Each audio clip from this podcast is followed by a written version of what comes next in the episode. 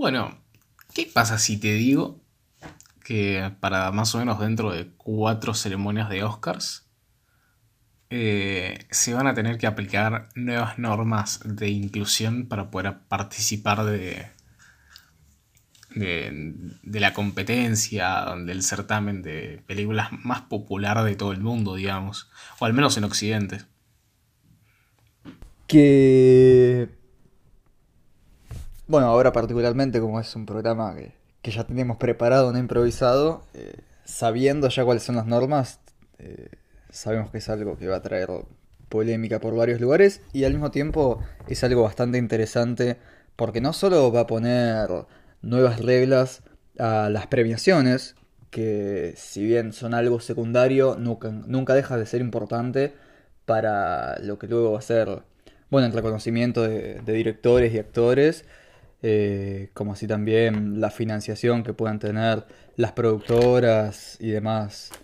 Pero, pero más que nada es interesante plantearlo desde el punto de vista de los cambios que van a generarse para la industria, porque bueno, ahora como vamos a ir mencionando, va a haber varias cosas que van a tener que ser modificadas o, escogidas de una forma distinta para llevar para llegar a ser nominados a estos premios. Eh, sí, exacto. Bueno, el que es polémico es polémico cuando, para que se den una idea, hace un par de días, si no sé si ya más de una semana, pero eh, desde la cuenta de Twitter de, de los Oscar, compartieron un link donde explicaban las siguientes normas de inclusión y, adjuntaron una imagen que, bueno, lo resumí un poco en cuatro normas que iban a ser dadas para que se iban a tener que aplicar a partir de 2024. Recordemos de que las películas se estrenan alrededor de 2024, pero las ceremonias en 2025, la de, la de ese respectivo año, principio de 2025. Y para participar se tienen que cumplir dos de las cuatro normas. ¿Cuáles son las normas? Ahí se las leo. La primera es que se deberá representar a grupos poco representados, ya sean en roles protagónicos, en un ensamble o en sus temáticas. La segunda es cierto número de miembros importantes del staff deben ser mujeres, pertenecer a la comunidad LGBT, personas de color o, y o, supongo sería, tener alguna discapacidad. La tercera es la distribuidora de la película debe emplear internos pagados en grupos minoritarios.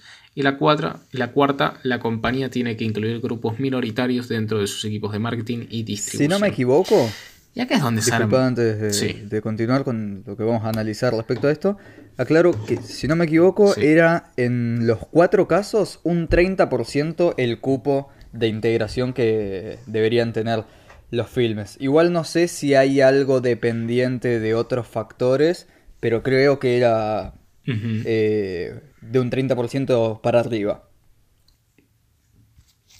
Eh, ah, bueno, eso yo no tenía idea, así que gracias. Eh, pero bueno, como ya verán, este tipo de normas trajeron un montón de quilombo, no sé si quilombo, pero sí bastante polémica. De hecho, para que se hagan una idea, allá hace un par de meses se había armado una cierta discusión en Twitter principalmente con el tema de el test de Beckler, Beckler, Beckler, no sé cómo se pronuncia, soy sincero, pero es básicamente un test donde se mide, es donde se clasifica las películas según este test, si son más inclusivas con las mujeres o no, según si, si hay al menos una escena de al menos dos minutos donde dos personajes femeninos con un nombre, es decir, que no pueden ser, por ejemplo, qué sé yo, recepcionista 4 y la chica de limpieza número 72. Eh, o sea, tienen que tener un nombre, un personaje dentro de la película, no hace falta que sea protagónico, y a su vez tienen que hablar al menos dos minutos entre ellas solas o con otras mujeres, eh, sin necesidad de estar hablando de un hombre, eh, sino de hablar de un tema totalmente ajeno. Y ahí es donde uno agarra y dice, bueno, pero la mitad de las películas, eh, tipo, si la película es buena, ¿qué te importa eso? Y es cierto, la película no va a ser mala o buena por cumplir este requisito, simplemente no es para medir la calidad de la película, sino para medir qué tan inclusivo puede ser.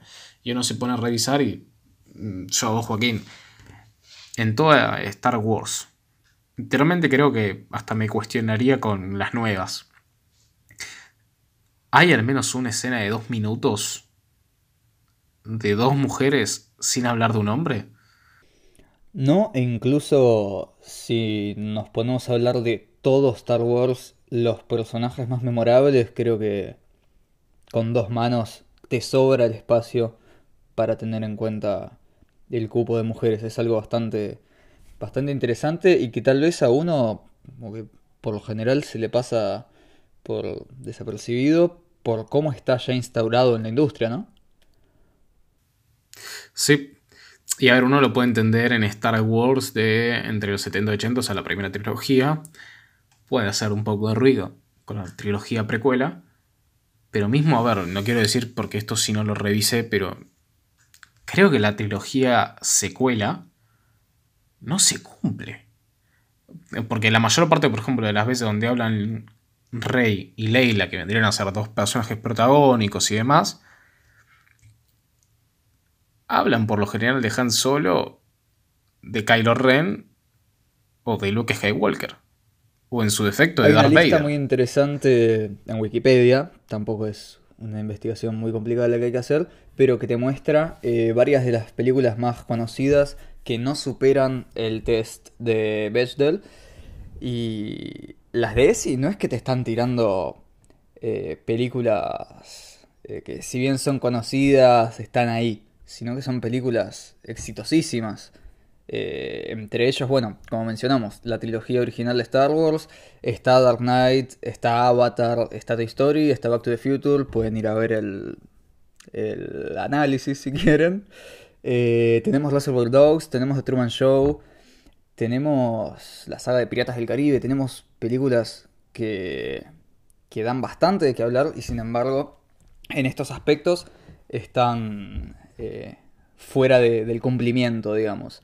Es, es bastante interesante observar que tal vez si bien uno observa estas películas eh, como espectador, no por lo general se las va a, a plantear como machistas, por lo menos no en, en, en rasgos generales, si bien, bueno, ya se saben las cosas que pasaban con George Lucas y los vestuarios en Star Wars, eh, como otros ejemplos, estas son cosas que pasan súper desapercibidos y que es muy interesante eh, observar mediante este test que no estamos hablando de algo eh, completamente extraño, sino que se encuentra en las películas más taquilleras, en las más habladas, en las más galardonadas de la historia. Es que sí, o sea, nuevamente, esto no significa que la película sea mala. La trilogía original de Star Wars es excelente. La trilogía de Dark Knight es excelente. Eh, la saga de eh, Los Piratas del Caribe es una mierda, pero no por no ser inclusiva. Pero este tipo de cosas no significan de que no sean buenas películas o sean malas. Son simplemente una manera, como ya dijimos, de medir la inclusión que tenían estas películas. Yo no puedo decir, bueno, pero es necesario.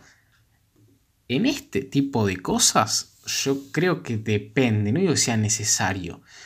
Pero el 49.70% de la sociedad, si no me equivoco, o anda por ahí, no nos vamos a poner en súper específicos, eh, es femenino.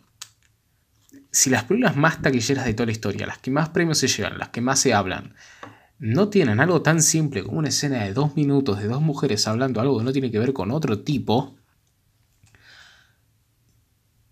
es básicamente como que el- casi todas las películas están hechas exclusivamente para el 50% de la sociedad. Y el otro, bueno, la agarra y si le gusta, obviamente está bien, y si no, y, si habla un bote o te puedes eh, sentir identificado, es otra cosa. Y esto usualmente también eh, no es una estimación que haga yo así nomás, sino que es algo que se da a notar incluso por las medidas que toma la academia, es que una de las razones por las cuales sucede esto y sucedió a lo largo de la historia es que la industria es controlada mayoritariamente por hombres. Eh, es así, digamos, no, no es tampoco que haya una cuestión eh, artística o que vos te fijas en la trama y es completamente imposible que entren eh, mujeres en la conversación o que las mujeres no hablen de hombres, sino que simplemente la mayor parte de los partícipes de la industria cinematográfica son hombres y eso lleva a que en el elenco eh, sean así escogidos, que se den así los guiones y demás.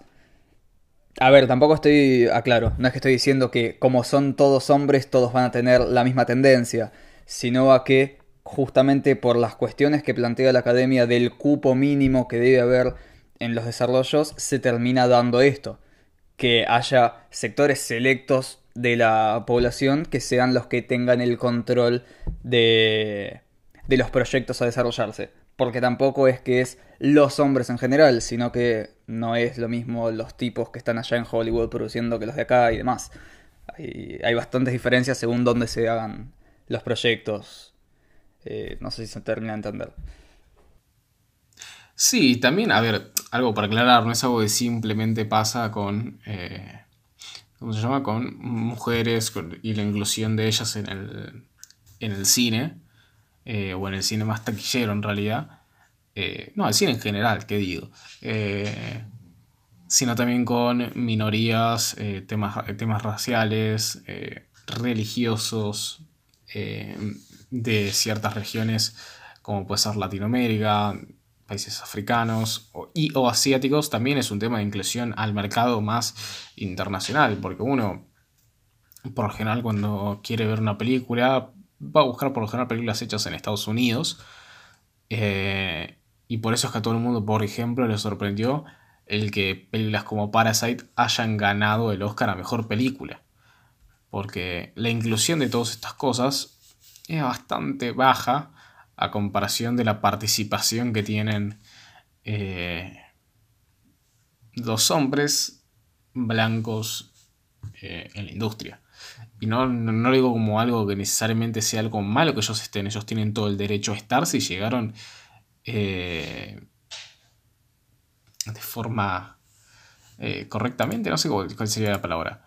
Em, pero sí no podemos negar el hecho de que para estos grupos eh, puede ser más difícil llegar a esos puestos. Para que se den una idea, estas son las estadísticas del jurado de los Oscars. Para los que no saben cómo funcionan los Oscars, eh, cada, cada, categoría tiene sus premios, obviamente. Y los nominados y posteriormente el, ganador o ganadora se elige de la siguiente manera. Hay todo un grupo de personas que representan esa categoría porque se dedican exclusivamente a esa categoría. Puede ser la de sonido, puede ser la de actriz, la de actor, la de dirección, la de. qué sé la de fotografía, eh, la de montaje. Y posteriormente, bueno, y cada uno, tipo, en su respectiva categoría, vota al que piensa que debe ser el ganador en su respectiva categoría. Y posteriormente a la categoría de mejor película donde votan todo el jurado. El jurado total de los Oscars es el siguiente según datos 2017.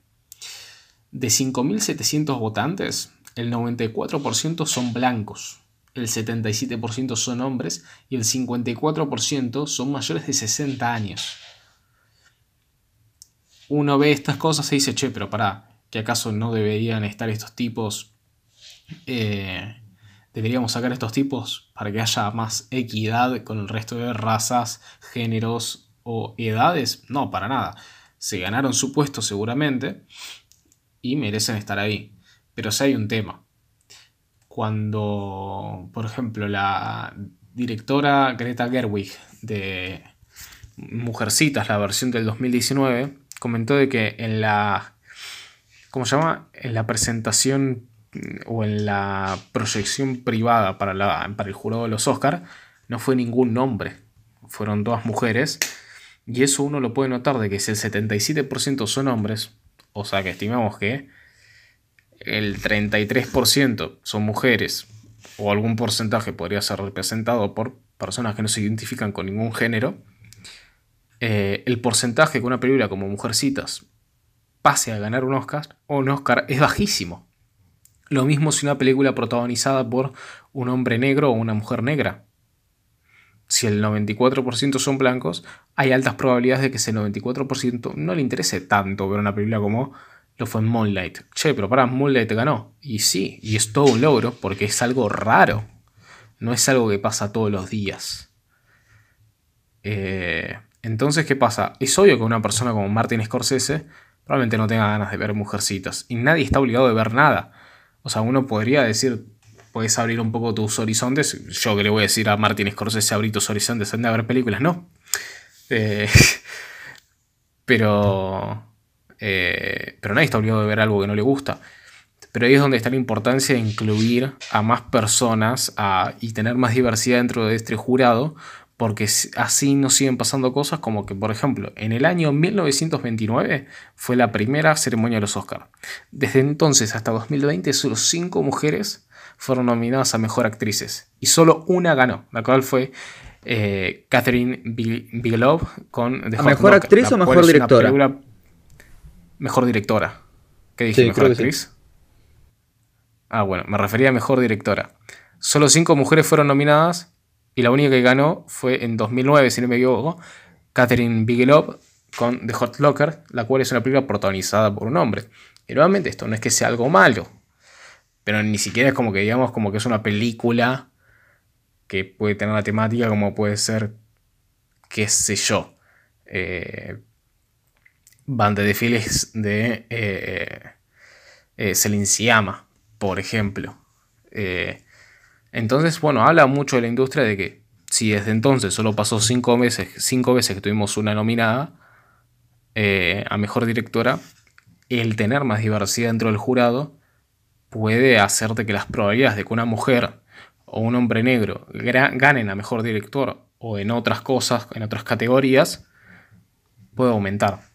Y esto es importantísimo. Sí, a ver, tengan en cuenta que por más que estemos haciendo todo este análisis, esto no quiere decir que todas las personas que están involucradas en la academia o todas las películas que pudimos haber eh, mencionado acá tengan eh, algún problema directamente relacionado a su contenido, sino que las, los números, las estadísticas nos muestran que no hay una relación de equidad creo que está bien utilizada la palabra, en relación a la gente que hace a la industria. Y esto es preocupante porque a medida que va pasando el tiempo, las oportunidades se van cerrando a, a futuras, a futuras personas que se quieran integrar a la misma. Y acá, si querés, te hago una pregunta para que desarrolles tu opinión. Yo después también voy a decir algo al respecto y es, ¿qué opinas de que todas estas cosas que, fuimos mencionando eh, sean una limitación a la capacidad creativa de, de los directores, de las directoras, de los estudios en general? ¿Te referís a las, a las nuevas normas de inclusión? Sí, a las normas de inclusión, como así también al... A la necesidad de integrar a nuevas... Eh, que igualmente le aclaro también a, quien esté escuchando esto, por si no le quedó claro del todo, las normas mencionadas en el comienzo del, del programa no es que van a generar una diferencia entre que la película se pueda producir o no se pueda producir, se pueda estrenar en cines o no, sino es simplemente ahora para lo que va a ser la participación en la nominación de los Oscars del 2024 o sea, para la ceremonia del 2025, pero no que no se va a poder trabajar más. Sin embargo, eh, como dijimos en un, en un comienzo también, la no participación en las nóminas de los Oscars generan un golpe contundente en cuanto al bolsillo, vamos a decirle, de los estudios, de las productoras y la capacidad de seguir trabajando porque estos premios son una buena puerta de entrada para, para parte del público, como así también una gran publicidad para las mismas.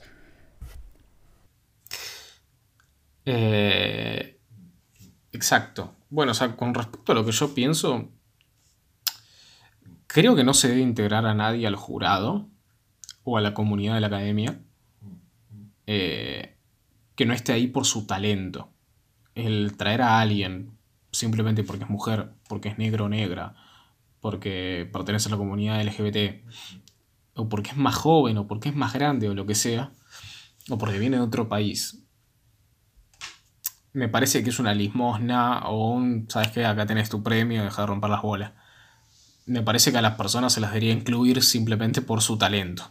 Ahora, es importante el tener el objetivo de incluir a más personas, porque en muchos casos no es que las personas no están, es que no se las busca bien o se las ignora. Hay personas que vienen trabajando en la industria desde hace 20 años y recién este año o aún no son parte de la, de la academia, mientras que personajes como, qué sé yo, Tom Holland, que tiene una carrera dentro todo corta, o más corta a comparación de otros, de, otros trabajadores dentro de la industria del cine, ya son parte de la academia. Entonces, a la persona se le debe incluir por su talento, no como un, no como una ayuda o, un premio por participar, sino, pero sí es cierto que hay que buscarlo, porque muchos de los problemas, muchas de las veces, no es que no están, sino que no se buscan. Eh, que bueno, esto también pasa en otras industrias fuera del cine, pasa por ejemplo en la tecnología, que se habla siempre de esto, de que eh, hay mujeres o personas de Latinoamérica que no participan tanto de la industria y por eso el porcentaje es bajo. ¿Es, es que no quieren o no las buscan bien? Bueno, eh, lo mismo pasa acá. Ahora, con respecto a las normas, me, parece que de las cuatro solo hay una que se mete directamente con lo que está dentro de lo que tipo de lo que yo voy a ver al cine. Después las otras tres, digamos que se encuentran más o detrás de lo que yo voy a ver al cine o en el marketing en sí. Es decir, esto no es un problema para mí a la hora de contar una historia, porque va a seguir pasando, y probablemente pase siempre, que uno quiera contar una historia que no trate temas eh, que en la actualidad se tratan, como puede ser el rol de la mujer en la sociedad, eh, qué sé yo, eh, los problemas que pueden tener, los problemas raciales que, azotan a, a, países como Estados Unidos, o a su vez la discriminación que pueden tener personas de la comunidad LGBT. Y está bien, por ahí mañana Martin Scorsese o Quentin Tarantino sacan una película que no tiene nada que ver con esos temas. Eh, entonces, al tener que cumplir solo con dos de estas normas y que solo una sea de lo que uno va a ver en la película, me parece que no es un problema. Ahora, el tener que, el buscar tener más participación de minorías o personas de la comunidad LGBT o de mujeres o personas de color dentro de, dentro de Estados Unidos, dentro de, la producción, me parece algo sí importante. Porque, por ejemplo, que cierto número importante sean cierto número de miembros del staff sean miembros importantes para la producción, esto significa de que no es que vamos a decir, ¿sabes qué? Vamos a ser más inclusivos, tráeme a 15 latinas para que me limpien el piso a la mañana temprano. No, significa que capaz le va a dar lugar a más mujeres a que dirijan, a que guionen, eh, a que, qué sé yo, a que, a que se encarguen de la fotografía, entre otras cosas, a mujeres, a personas de, eh, diferentes razas. Eh, entonces me parece importante y me parece bastante interesante. A mí personalmente me parece una pata de los huevos que alguien venga y te diga lo que puedes contar o lo que no en una película. Pero sí es cierto que esto va a empujar más la participación de estos grupos detrás de la película y a su, y a su vez eh, quizás la, primera norma significa que veamos aún más películas de las que ya estuvimos viendo estos últimos años que traten sobre eh, grupos poco representados. Entonces me parece bastante interesante. Por eso estaba diciendo de que las últimas películas que vimos en los últimos años ya cumplían con estos requisitos. Y probablemente sea cierto las las últimas tres, y la primera también. Eh, creo que capaz el, problema que tenemos es que o no se le dan tanta bola por parte del jurado, o simplemente no llegan a ganar. Qué sé yo, pasa mucho eso. entonces capaz lo que está buscando acá más la academia no es tanto el que haya más películas necesariamente, sino que el que puedan llegar a ganar más películas de esta índole. Eh, qué sé yo, en 2015 había visto de que se había hablado que en, los, en 2015 se hizo como un movimiento por parte de miembros de la industria quejándose que los últimos dos años no habían sido nominados ninguna persona de color, ninguna persona eh, afrodescendiente. Entonces, capaz lo que está buscando la academia con este tipo de cosas no es tanto el que se hagan más películas necesariamente, sino que estas películas tengan mayores probabilidades de ganar. Junto a una, a una política que, por ejemplo, los que siguen mucho el Instagram o el Twitter de la academia notarán que están subiendo demasiado seguido eh, a nuevos miembros de la academia, el cual la mayoría o son mujeres, o son personas de color, o de la comunidad LGBT, o de otros países, lo cual está trayendo más diversidad a...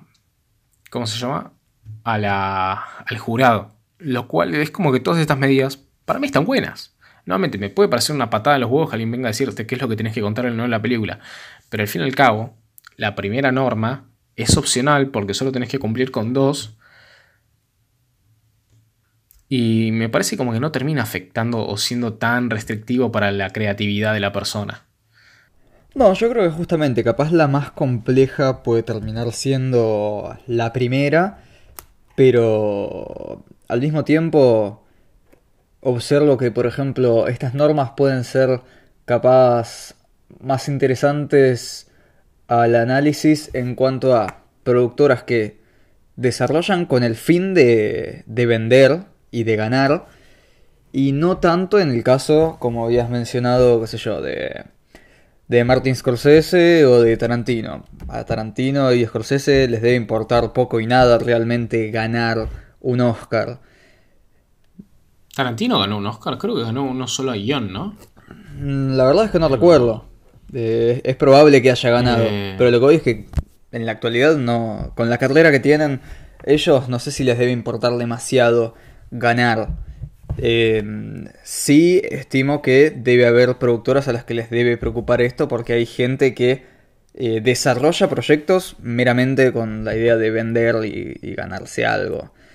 Em, y ahí es cuando yo me, me hago preguntas con respecto a esto, a la gente que está entrando en la industria y si quiere llegar a tener ciertos privilegios de difusión como los que te da la academia al, estar nominado, va a tener que cumplir con estas cosas, o mismo las productoras que se centran en meramente vender o ganar algo y demás. Pero después en lo que es en lo que se refiere a más cine de autor o de artistas ya de renombre, estimo que demasiado no va a cambiar. Em, por el lado del jurado, creo que, mm, como bien vos decías, no se debería tocar la gente que ya está ahí porque no es una cuestión de voto popular y ya está. Si bien siempre es importante que sea representativo con respecto a a qué van a votar, en este caso se trata de algo de conocimiento, de experiencia, estimo, de estudios, no es algo que, que se agrega más gente y ya.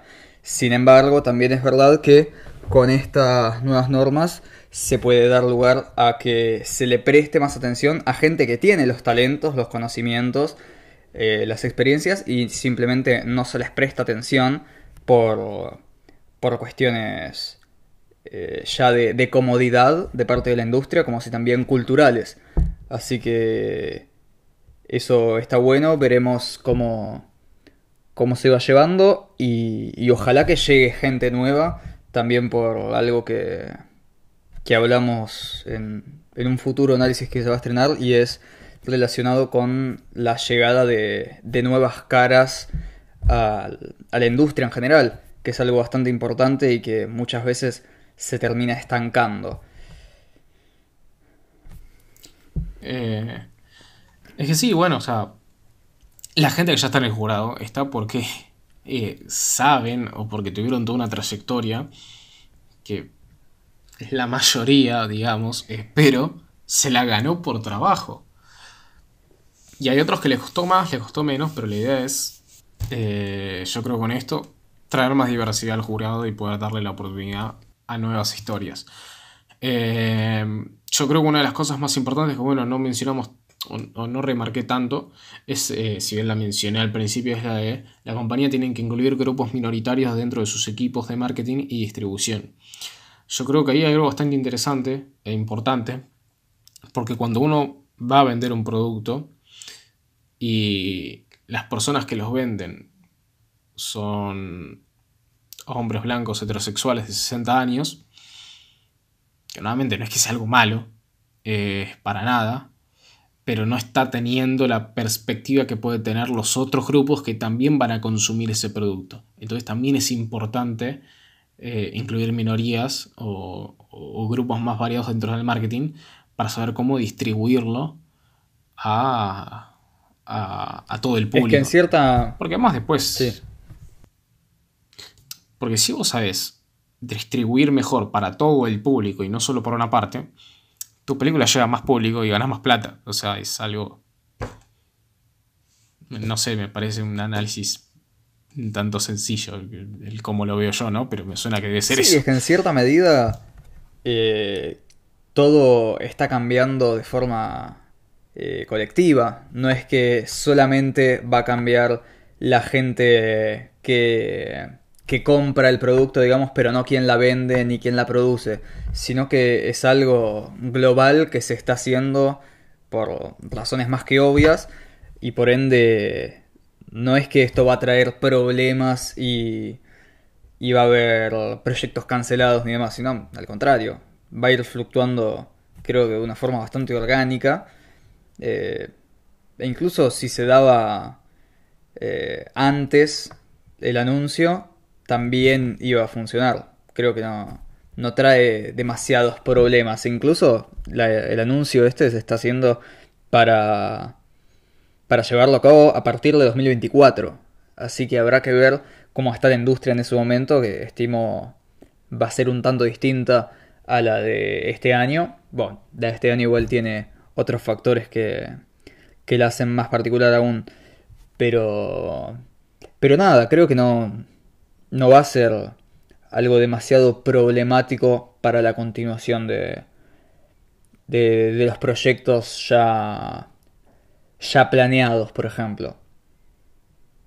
Porque no es que es algo que se propone para la próxima premiación y encima toda la gente que no pudo eh, llevar a cabo las cosas que tenía planeadas por eh, la pandemia y demás va a tener que va a perderse ciertas oportunidades, sino que todo se va dando creo que de una forma bastante, bastante bien organizada.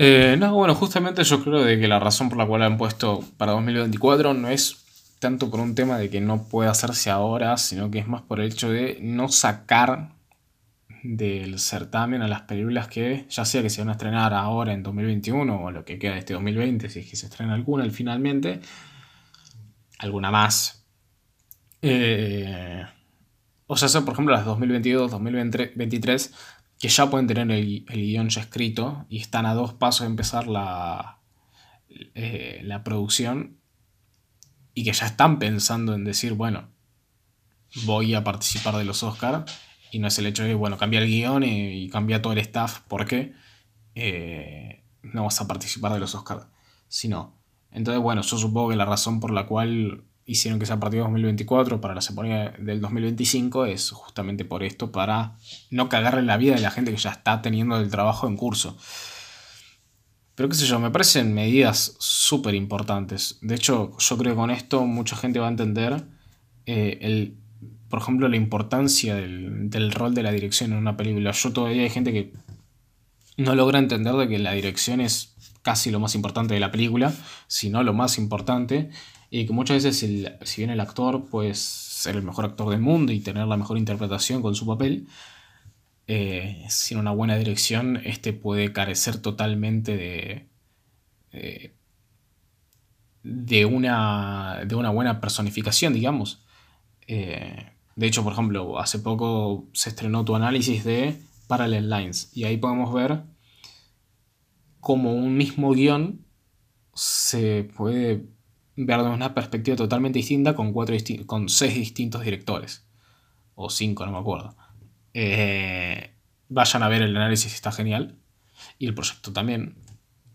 Eh, pero bueno, con este tipo de cosas, yo creo que es muy importante el hecho de que, por ejemplo, si yo mañana quiero hacer una película sobre los temas, los problemas de racismo con, eh, que, sufren, por ejemplo, las comunidades indígenas en Argentina, eh, yo lo puedo hacer. Y me puede ser una excelente película, si tuviera la capacidad.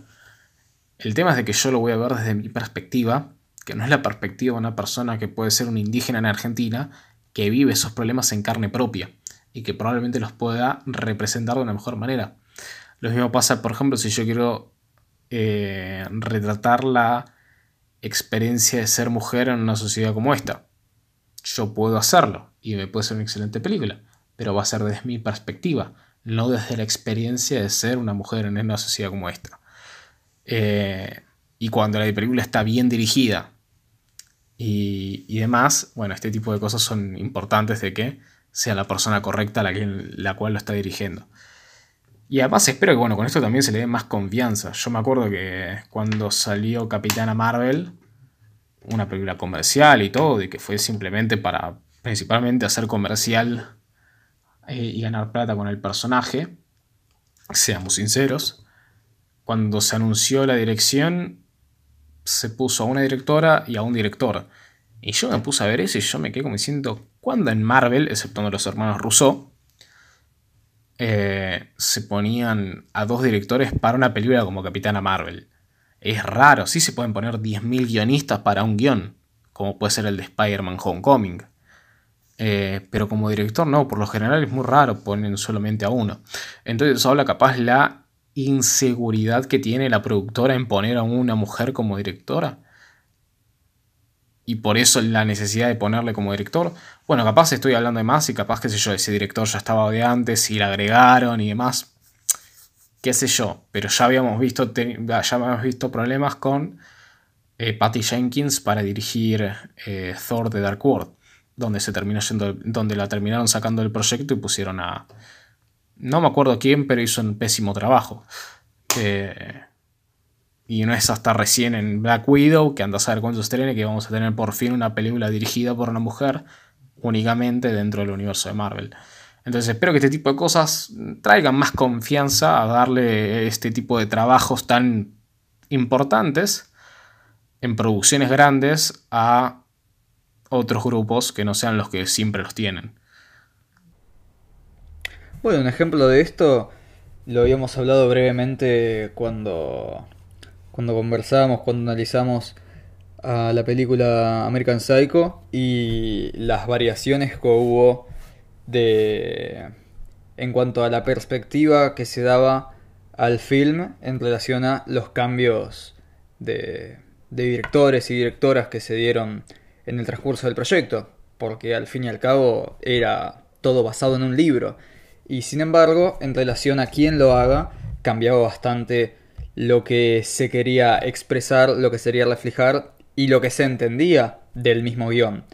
Porque también hay una cuestión de mera eh, lectura propia, capacidad de, de, interpretación que va a ser una diferencia eh, bastante, bastante importante en relación a cómo se va a terminar encarando el proyecto. Creo que es un tema que, podríamos analizar en un futuro con, más amplitud porque tiene bastantes aspectos interesantes y, y que es probable que en muchos casos no esté del todo claro cuál es el rol de la dirección, la importancia y la diferencia que va a hacer que, que ésta se haga de parte de una persona o de otra. En cuanto a lo que vos decías, por ejemplo, de, de la dirección por, por dos personas y no, no de una. Creo que es más raro aún que suceda una dirección eh, en dúo eh, en casos de ser eh, un estudio el que los escoge. Si es una producción de parte de un estudio, creo que es más raro todavía. Pero si se da por producciones que se originan de forma independiente, digamos, o guiones por parte de las personas que, que lo dirigen. Ahí no me llama tanto la atención el tema de que sean dos personas porque puede ser un proyecto que nace por parte de la visión de, de estas mismas. Pero cuando es algo llevado a cabo por una productora, por un estudio, eh, sí llama la atención. Donde no es que esas dos personas tuvieron la Claro, idea del entonces- proyecto, sino que se las contrató. Exactamente, entonces la gente que las contrata es como que o bien no está conociendo del todo el trabajo de las personas a las que escoge, o bien la productora no tiene decidido a dónde quiere llevar el proyecto. Entonces ahí sí llama la atención y es medio extraño. Por eso creo que estaría bueno luego que no lo analicemos más en profundo. Eh, pero después, bueno, en síntesis, para ir cerrando ya las, estas reformas que, que queríamos analizar hoy, creo que, como dijimos en un comienzo, son cosas que van a traer eh, bastantes cambios, bastantes cosas interesantes, eh, bastantes oportunidades al, a la continuación de, de la industria y habrá que ver cómo, cómo se va llevando.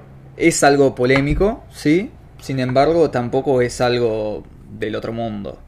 Es algo que tendría que haber pasado tal vez hace más tiempo o tal vez actualmente con otras medidas, pero bueno, será también cuestión de, de probar cómo se llevan a cabo las cosas de esta forma y, y enterarnos ahí si funcionan. Yo no trabajo en Hollywood, así que más que especular no puedo. Si alguno de ustedes trabaja en Hollywood y nos quiere, nos lo quiere comentar, eh, díganos su opinión. Y si no trabaja en Hollywood también, porque cualquier opinión es válida, aunque acá el programa es nuestro y se dice y se hace lo que decimos nosotros. Eh, Dictatorial. y si alguien posta trabaja en Hollywood, contrátenos. Eh, así que nada, nos despedimos. Nos despedimos con un mensaje dictatorial y de y pidiendo trabajo, hambre, como siempre. Así que hasta acá estamos. Nos despedimos. ¿Nos despedimos? Nos despedimos. Hasta luego. Nos despedimos. Hasta luego.